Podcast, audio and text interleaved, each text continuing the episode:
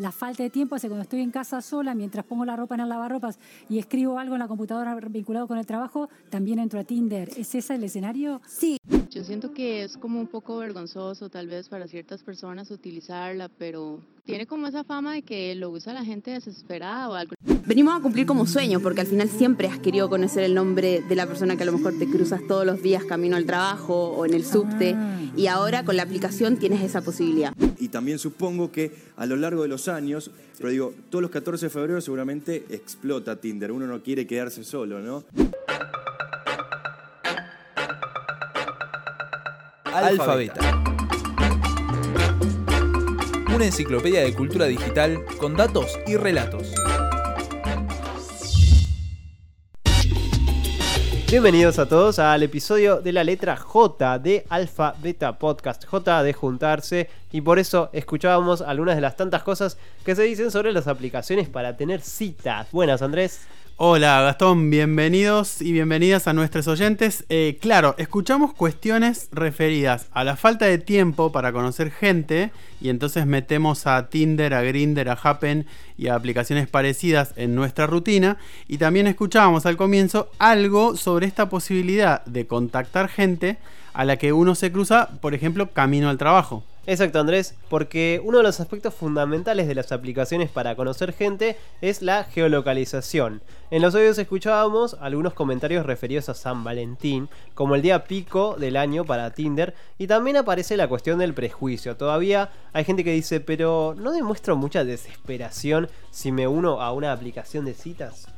Prejuicios, posibilidades, nuevas rutinas. La verdad es que hay mucho para pensar alrededor de las apps que conectan gente con fines amorosos, eróticos y sexuales.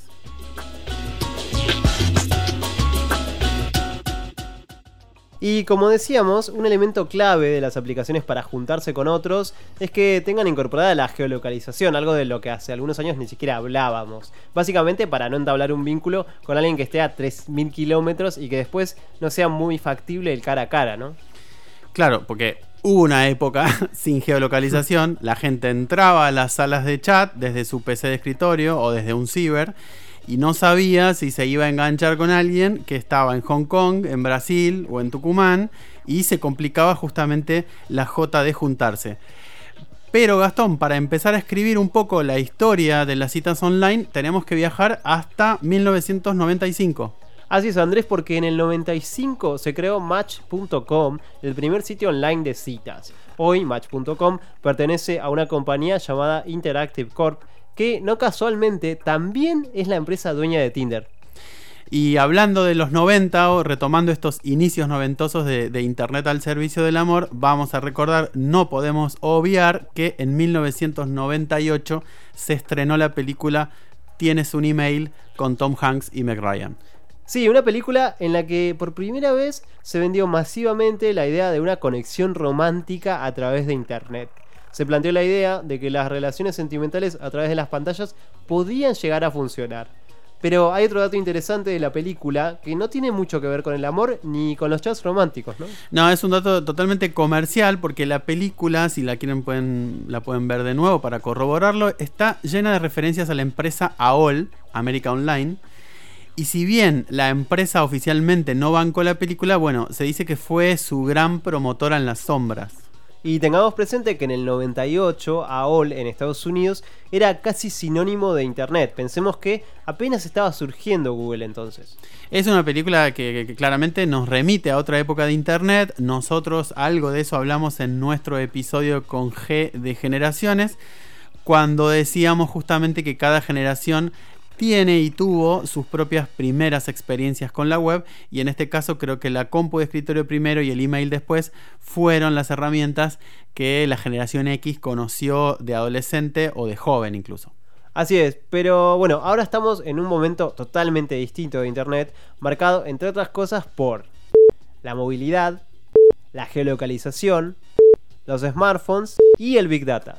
Y en esta época, para tener una idea del protagonismo que tienen las aplicaciones de citas, pensemos que en 2018 en Tinder hubo más de un millón de swipes por minuto.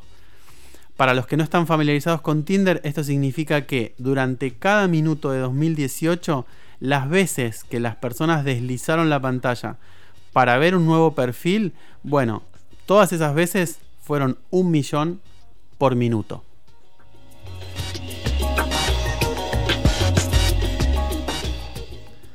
Bueno, Andrés, por un lado hay un millón de swipes por minuto y por otro lado, como decía uno de los testimonios de la apertura, sobrevuela el mito de que usar una aplicación para conocer gente es medio de persona desesperada.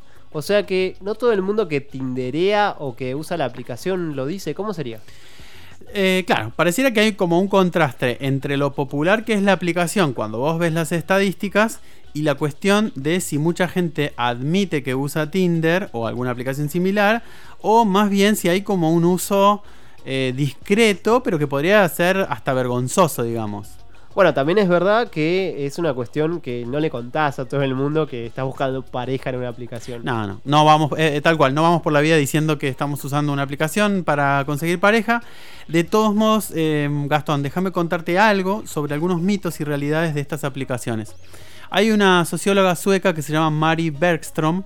Ella se ha especializado en el tema del romance virtual y tiene algunos conceptos interesantes. Por ejemplo, ella dice que el hecho de que muchas personas eh, les dé vergüenza admitir que buscan pareja no tiene tanto que ver con la cuestión tecnológica, es decir, no tiene tanto que ver con que usas una aplicación, sino con un mito relacionado a la idea de buscar pareja en general.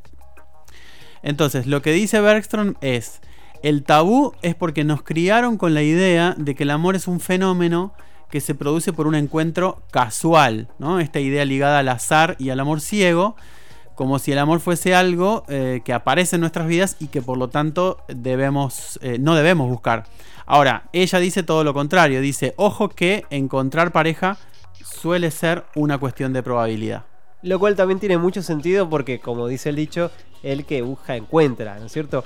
De paso, agrego algo interesante sobre esta socióloga porque es autora de un libro que se llama Las nuevas leyes del amor y es para destacar que su investigación tuvo un enfoque cualitativo pero también cuantitativo porque analizó cerca de 400.000 perfiles en estas aplicaciones y cerca de 25 millones de emails.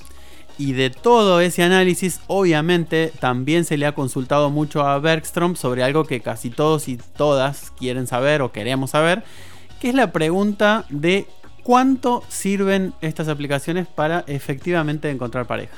¿Y cuál, cuál fue la definición? ¿Realmente sirven? No hay una respuesta, pero lo que ella dice es, todas estas aplicaciones son la primera forma de contacto. Es como que ahí pulgar arriba.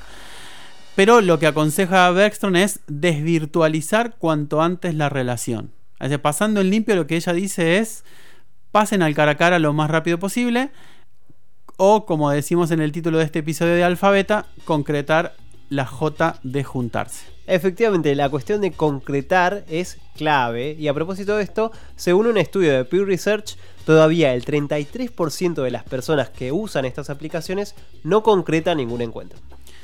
O sea que viendo el lado positivo o el otro lado, dos tercios de las personas que usan estas aplicaciones sí se encuentran, sí Eh, pasan al cara a cara. Exacto. Y el dato interesante es que esto ha ido cambiando con el tiempo. En 2005 solamente el 43% pasaba de lo virtual a lo real y ahora es del 66%.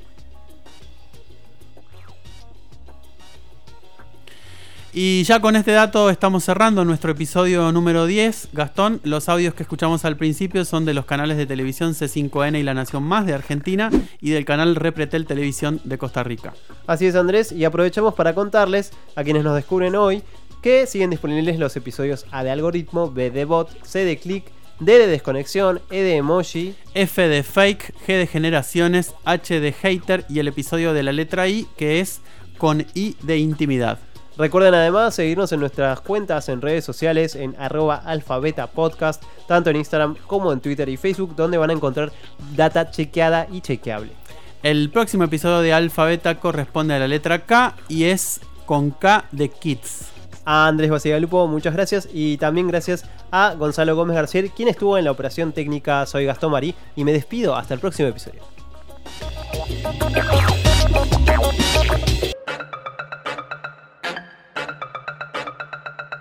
Alfabeta.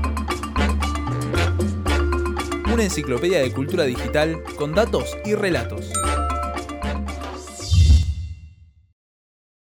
Este es un podcast grabado en el estudio de Radio La Otra.